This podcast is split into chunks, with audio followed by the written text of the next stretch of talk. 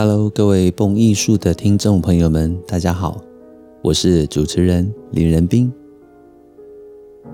用耳朵阅读，以声音陪伴，是蹦艺术节目自开播以来的宗旨。感谢许多听众朋友们长期对于我们节目的支持、收听，以及各式各样的心得回馈。如果您想支持赞助蹦艺术节目，欢迎点一下节目说明栏中的赞助连结，让蹦艺术团队拥有更稳定的经费，能够制播独家的精致音乐节目与大家分享。如果您有想法、有创意，也欢迎跟蹦艺术合作各式各样的音乐主题。让我们一起共创精彩的音乐节目。节目开始之前，先跟大家说一个好消息：在五月四号开始，每个星期三的晚上，我在大人社团开设了一堂非常特殊的线上课程——四年一度范克莱本直击钢琴美技对决。这是一堂我们在家中。透过网络就能够国际同步，让名师带着大家来追国际钢琴大赛，非常非常特别的课程。四年一度的范克莱本钢琴大赛是美国的钢琴家范克莱本在世的时候创办的赛事，到今年已经六十年了。每四年在他的故乡德州的 Fort Worth 这个地方举办。是目前国际知名的四大钢琴赛事之一。这项赛事接待每一个参赛选手，接待家庭有如照顾家人一般的特色，也是范克莱本国际钢琴大赛非常充满人情味的特色之一。而这项大赛话题不断，除了注重室内乐合奏精神以及独奏并重的特色之外，在决赛的时候，一位钢琴家就要演奏两首钢琴协奏曲，使得他的赛事难度大大增加，一直被誉为是全世界最困难的国际赛事之一。今年还有一个特色，就是加入了莫扎特的钢琴协奏曲，每一位参赛者都被指定要演奏莫扎特的钢琴协奏曲。我们知道莫扎特啊，在古典音乐之中是 music killer。怎么说他是杀手呢？老师怎么这么坏？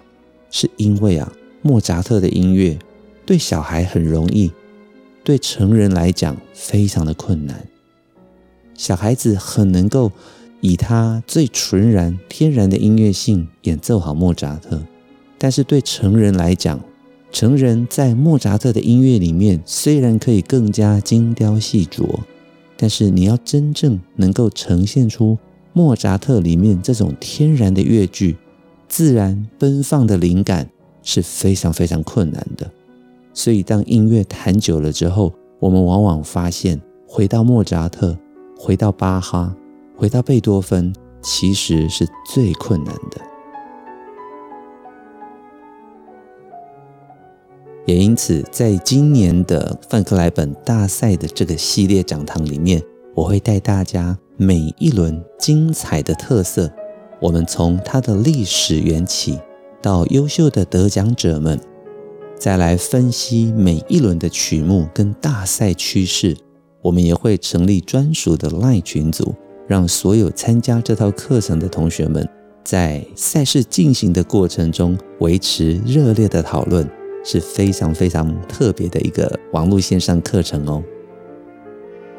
各位只要在网络上搜寻“大人社团林仁斌老师四年一度范克莱本钢琴大赛直击钢琴美技对决”，美妙的技巧的美技对决，就能够找到我们这一堂课的报名网页。期待所有的朋友们一起加入我们的线上课程。五月四号开始哦，而范克莱本大赛距离现在只剩下五十几天就要开赛了，让人越来越期待了。在上一集节目中，我们聊到了拉赫曼尼诺夫第二号钢琴协奏曲的第一乐章，仔细的介绍它的曲式，每一个段落的音乐动机。最后面再由我带着大家从头到尾的完整欣赏过第一乐章。相信这样子欣赏音乐的方式，让许多朋友们觉得非常的新颖，非常的新潮。事实上，我们听音乐真的需要跟着乐谱来走。这个对我来说呢，我认为是还原作曲家的思想。当我们如果听了太多的形容词，我觉得固然对于我们理解这首曲子有一个非常想象式的一种吸引力，但是真正你要听一首音乐，要能够认识它的内容与本质，你一定要阅读总谱，阅读乐谱，这样才能够做到还原作曲家。真正在音乐上面的思维，所以在我每一系列的课程里面，我都会非常的强调阅读乐谱。阅读乐谱，我们就是得到作曲家的第一手资讯，还原他的思想，还原他的创作方式，借由总谱的配器，借由总谱的动机设计，乐句里面的和声，我们一点。一点的深入作曲家的内心，这样才会让我们听音乐的过程中显得越来越有深度。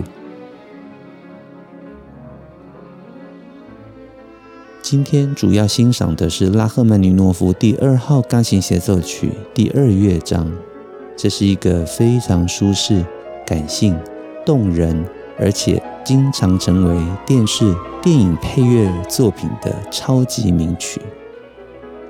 讲到这首曲子的时候，我们总是会聊到拉赫曼尼诺夫是在接受催眠疗法的情况之下才写了这首乐曲。今天也让我将这段故事讲得更加的深入一些。首先，我们先回到第一号交响曲首演时候的灾难。时间来到一八九五年。拉赫曼尼诺夫开始了他第一号交响曲的创作。虽然作曲家本人知道他写下了一首足以代表他年轻时候的重要交响作品，但是第一号交响曲在一八九七年三月份的时候，由作曲家也是指挥家格拉斯诺夫担任首演。因为格拉斯诺夫对于音乐有许多的想法。所以，首先是他针对乐谱改了不少地方，这让拉赫曼尼诺夫虽然不能够完全同意，但是也不能说不。再来就是当时音乐会的彩排状况不佳，最后面可能的情形是格拉斯诺夫在演出之前可能喝了酒，导致演出的过程非常的凄惨。从资料里面，我们看到格拉斯诺夫敲定三月二十八号在圣彼得堡要举行拉赫曼尼诺夫第一号交响曲的首演，并且当时拉赫曼尼诺夫也前去参加了彩排。但是事情的进展非常的不顺利。首先是交响曲被演奏出来的样子，让人家几乎是认不出来这是拉赫曼尼诺夫的作品。因为他之前已经写过几首交响作品，所有的人们对他的期待非常的高，但是格拉斯诺夫指挥之后，根据资料显示，几乎听不出来是拉赫曼尼诺夫的作品。再者，第一号交响曲无论对指挥或对乐团来讲，都是一首相当困难的曲子，总长度来到四十五分钟。可能已经远远超过格拉斯诺夫的预料，而且本身他当时的创作风格偏为保守，所以拉赫曼尼诺夫的交响曲中的音乐语汇显得现代而新颖，特别是其中的诙谐曲，对于指挥来说显得非常棘手。拉赫曼尼诺夫只好在格拉斯诺夫的要求之下，甚至删去了三十六个小节。而且这还不是第一次要求被删，在他们彩排之后，有多处的地方被格拉斯诺夫改掉了。我们无法了解真实状况如何，但是可以理解的部分，就是拉赫曼尼诺夫为了配合格拉斯诺夫，无论是在配器，或者是旋律以及段落，通通都有被更动的状况。所以，无论今天我们认知的原因何在，第一号交响曲的首演真的成为了一场大浩劫。据说音乐会刚结束的时候，拉赫曼尼诺夫夺门而逃，在街上漫无目的的走来走去。为了这一场音乐会，他在一八九五年完成，期盼了两年才盼到了第一号交响曲的首演。但是当天晚上演出搞砸了，拉赫曼尼诺夫心中的愤怒跟失望一起涌上心头。这还不是最糟的，接下来报纸上面的评论磨刀霍霍而来，针对着这一次的第一号交响曲事件。在当时许多著名的乐评的眼中，失败了就是失败了，而且作品失败了，毫无疑问就是作曲家的错。他们压根没有想到，这可能是作品被改过，可能是指挥家当场。无法胜任这个作品的诠释而导致的现象。当年六十二岁的作曲家塞萨库伊库伊，他也是俄国五人组的成员之一。对于拉赫曼尼诺夫的第一号交响曲，更是提出了残酷而直白的评论。库伊是这样写的，他说。假如地狱里面有一所音乐学校，而某个学生又被指定以埃及的七大灾难来创作一首标题交响曲，如果他做的跟拉赫曼尼诺夫一样，那么他的才艺肯定会在地狱里面大受欢迎。库伊所指的就是拉赫曼尼诺夫作品里面病态扭曲的和声。以及对于情绪阴郁的不正常嗜好，所以在库伊的眼中，拉赫曼尼诺夫的作品显得非常的阴森、忧郁，情绪呢又太加的深沉。库伊也在一封私人的信函里面建议将拉赫曼尼诺夫跟理查·史特劳斯还有史克里亚宾都归在同一个派系。因为呢，他们这些人的音乐荒谬的不合谐音，即使到了西元三十世纪，也没有人可以理解。所以各位可以知道吗？库伊的下手实在非常非常的重，尤其他又是拉赫曼尼诺夫敬重的前辈之一。不过，库伊将拉赫曼尼诺夫跟理查·史特劳斯还有史克里亚宾归类在同一个派系。我们也就能够了解说，这件事情并不是针对拉赫曼尼诺夫，而是针对了库伊所未能够了解的现代的音乐声响。史克里亚宾被称为神秘和弦，但是他的音乐其实非常的美妙而深邃。理查·史特劳斯，他更是德国近代的交响代表之声的人物。所以，当我们回顾拉赫曼尼诺夫，我们不可能觉得拉赫曼尼诺夫是一位失败的作曲家，相反的，我们称之它为最后的浪漫。在柴可夫斯基之后，拉赫曼尼诺夫撑起了浪漫晚期俄罗斯音乐的一片天空。无论是在第一次世界大战之前，或者是之后，拉赫曼尼诺夫的音乐。总是显露出传承自浪漫时期以来最深刻的感情与语法。我个人是深深认同而且喜爱他的音乐的。今天又讲了一些拉赫曼尼诺夫在第一号交响曲创作过程以及首演失败的原因。相信有了这些知识背景，我们对于为什么拉赫曼尼诺夫会失去信心？大家就有了更清楚的认识与了解。关于第二号钢琴协奏曲的创作过程，我们也会在下集节目里面继续的帮大家做补充哦。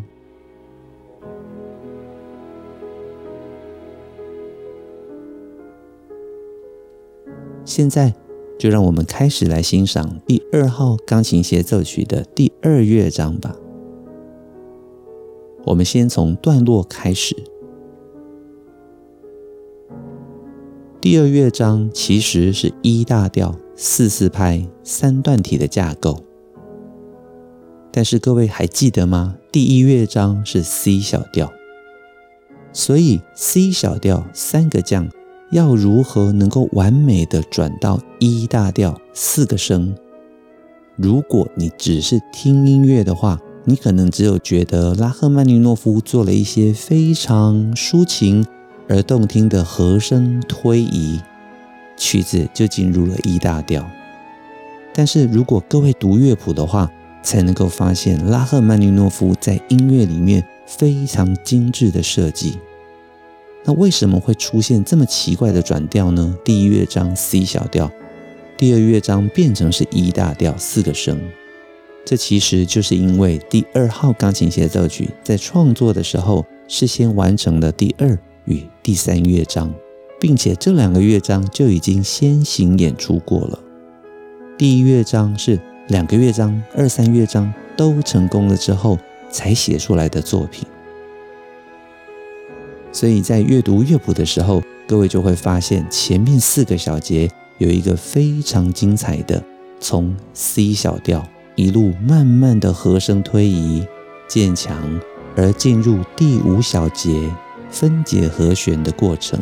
我们现在来欣赏第二乐章开头的四小节美妙的和声推移。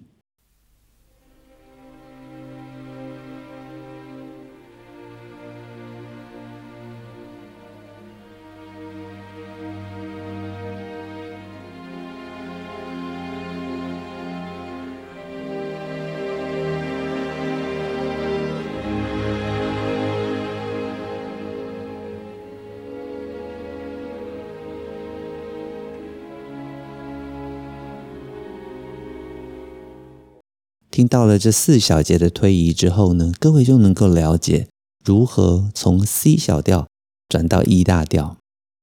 接着进来的是第一段落的主题。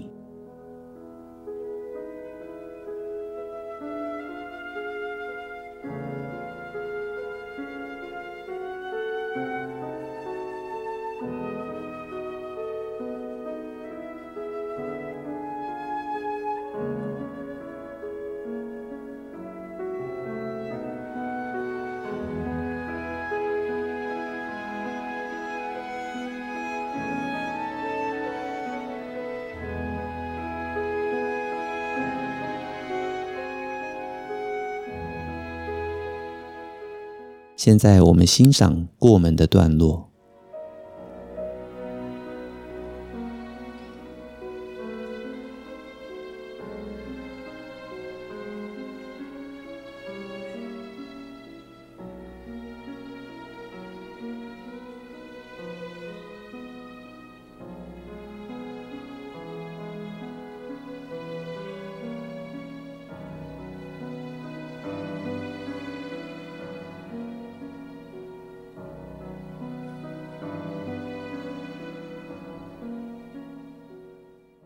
再接着从四十七小节 Un poco più animato 速度转为一点点的生动活泼，我们进入了第二段主题 A。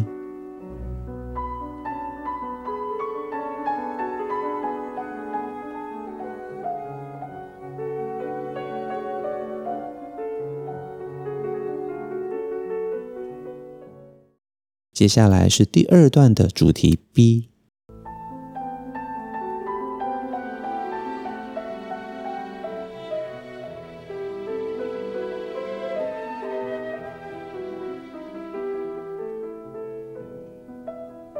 在主题 B 这边，音乐也从 E 小调转到了 B 小调。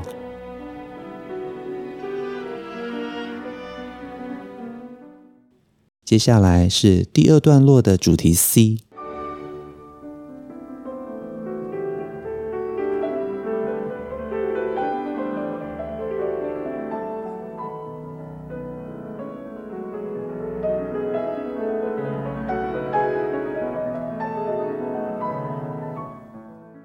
所以刚刚我们听到的就是第二段落里面的主题 a 与 b 还有 c 段。这中间都会有一些推移跟发展。在待会我们全曲欣赏的时候，各位就会完整的听到。在主题 C 之后的是装饰奏。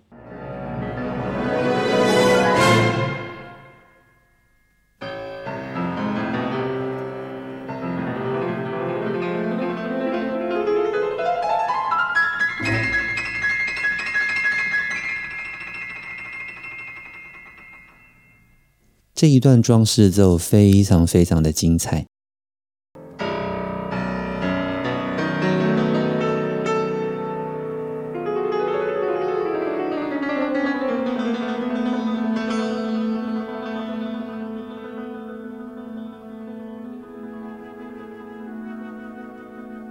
我们可以发现，拉赫曼尼诺夫虽然是在第二乐章。但是也发挥了他身为钢琴家绝佳无比的技巧，让钢琴有着非常精彩的展现。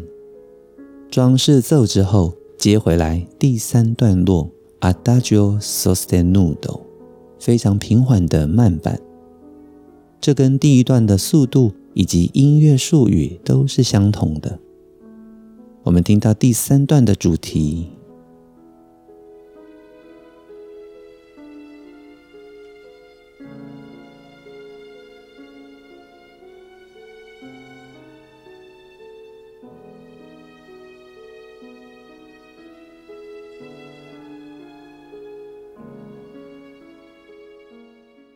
接着是最后的尾奏，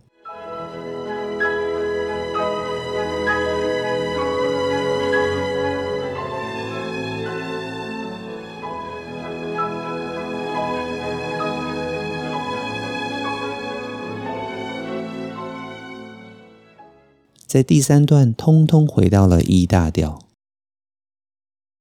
好的，所以刚刚我们将第二乐章它的曲式架构。三段体、四四拍、一大调，每一个段落的重要主题，通通都单独欣赏过了。现在让我来带大家，我们从头欣赏拉赫曼尼诺夫第二号钢琴协奏曲第二乐章，开头四小节从 C 小调转到 E 大调。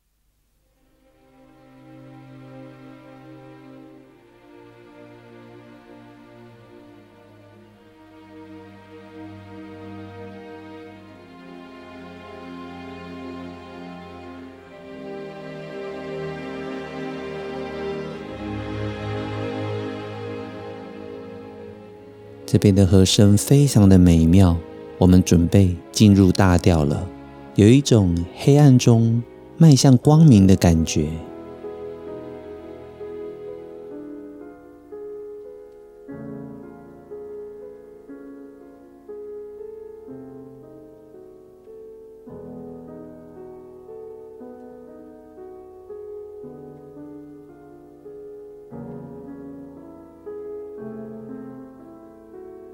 现在是第一段的主题段落。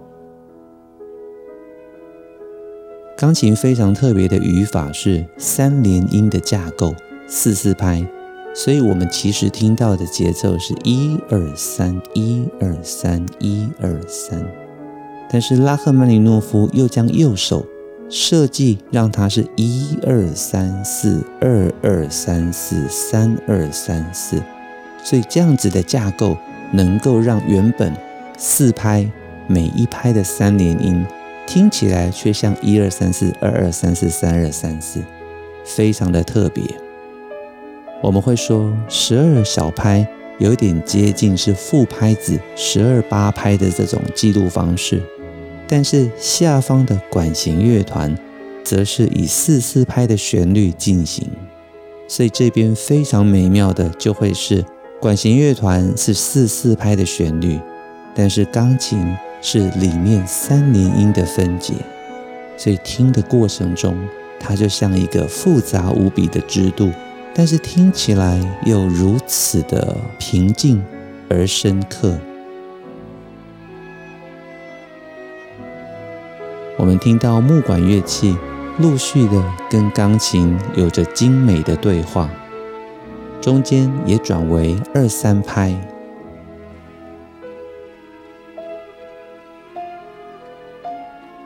这所有的和声推移都非常非常的美，几乎我们播放这个乐章都能够徜徉在音乐的美妙之中，享受这些旋律和声之美。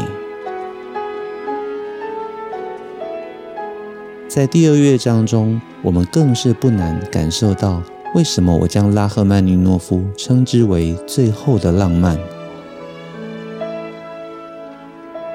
钢琴的双手齐奏着旋律，现在是管弦乐团的三连音，轻悄悄地伴奏着。弦乐的过渡乐句与钢琴对话，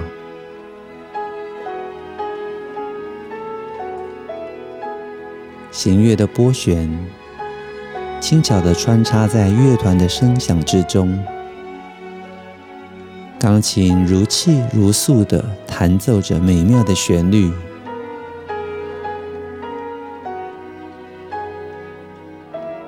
我们听到小提琴跟钢琴的对话。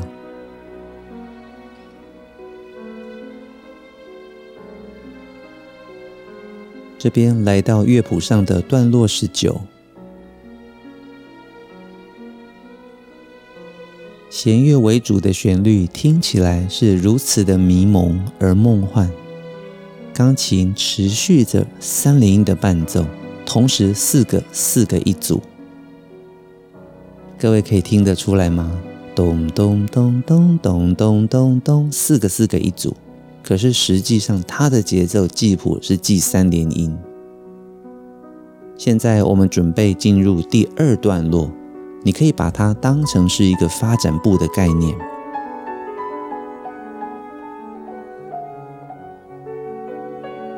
现在调性我们转入升 F 小调，再接下来回到升 C 小调，然后呢到 D 小调、E 小调、B 小调、C 小调、G 小调，再转到 G 大调、E 大调。A 大调，升 F 小调，E 小调，最后才转回来 E 大调。各位光是听我念这么一轮，就会发现，天哪，不可思议！拉赫曼尼诺夫做了这么多的转调吗？没有错，他在音乐推移、转折、变化的时候，这里面的思绪反映在他的和声。以及主题的设计上，非常非常的精彩。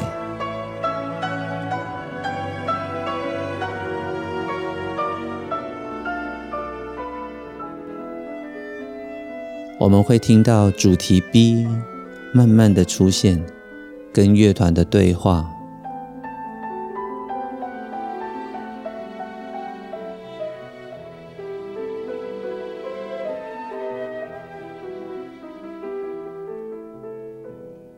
这音乐实在美极了，难怪会经常被选用在很多的影视作品里面、电影中作为配乐。像是前两集我们提到最近的韩剧《三十九》，孙艺珍跟田美都所主演的，目前这套韩剧已经完美落幕，下档结束了。在其中也用到了拉赫曼尼诺夫的第二号钢琴协奏曲。特别是美妙的第二乐章，来形容被收养的车美昭跟养母之间感情的转换。而在发展之中，我们听到钢琴也越来越有变化。现在进入 Più animato 段落，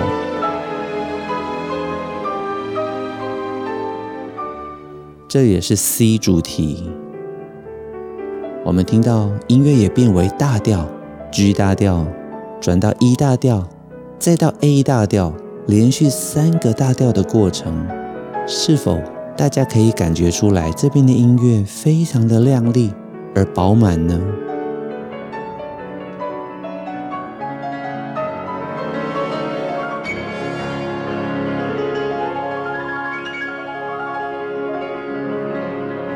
哇，我们听到非常亮丽的和弦。在卡 denza 里面，我们提到拉赫曼尼诺夫展现了身为钢琴家非常杰出的演奏才能。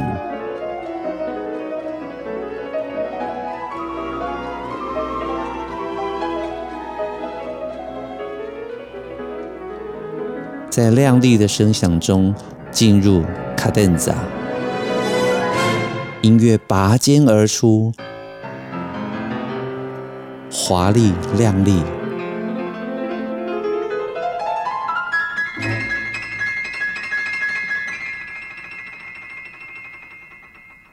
钢琴家大秀一波，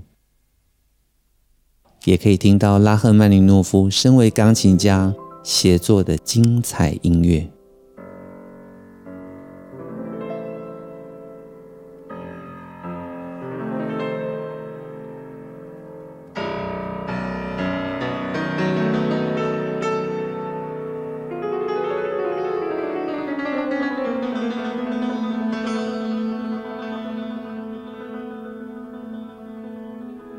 就在深沉的经过句跟和声推移之后，我们准备要进入第三段，主题要再次进来的导奏。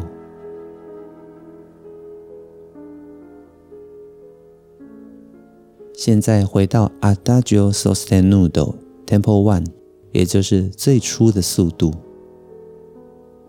音乐再一次回到如梦似幻的场景之中。各位再注意听哦，节奏是三连音，但是是四个四个一组，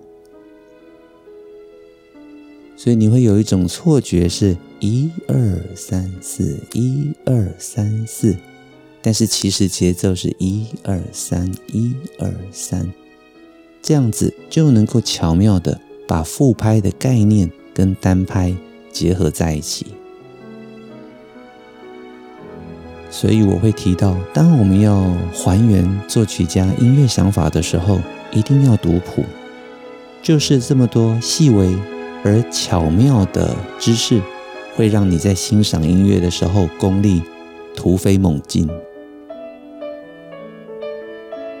弦乐演奏的第一主题，钢琴的回应都非常的美，中间转的拍号到二三拍。再转回来四四拍，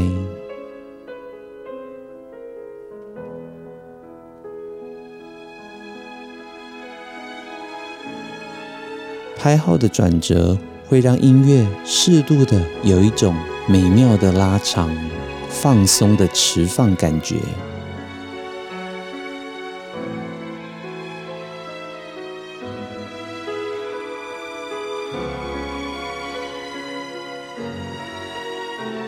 整体来说，在第二乐章里面，钢琴一直是主要的演奏内容。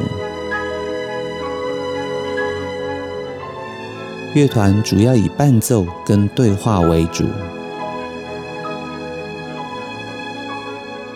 越接近尾奏，我们听到钢琴的和弦奔放了起来，情绪也高昂起来。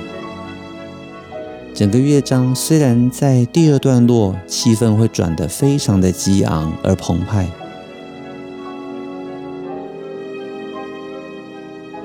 我们会发现整体的音乐仍然属于非常的优美而动听。时时刻刻在乐团的伴奏之下，钢琴拥有最美妙的烘托，而能够诉说着一段又一段美妙的故事。现在音乐进入尾声，从十六分音符的分解和弦进入八分音符的上行爬音，最后两小节的终止是爬音，结束第二乐章。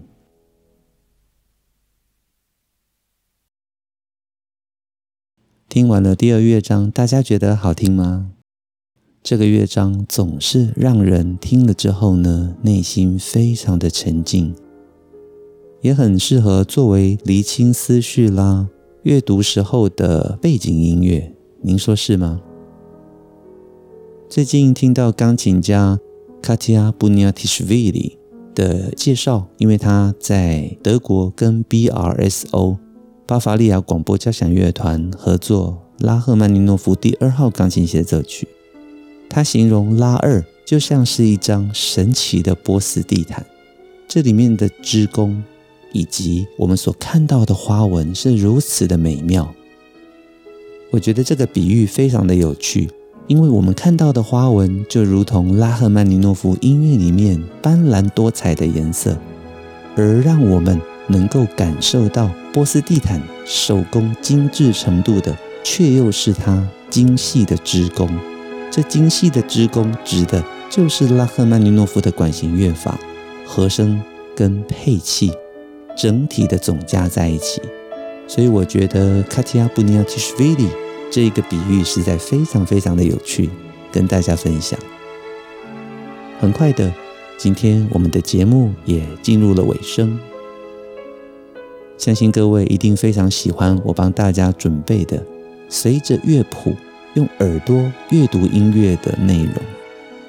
如果你想支持蹦艺术，欢迎点下赞助的链接，给予我们支持，给予我们实质上的支持。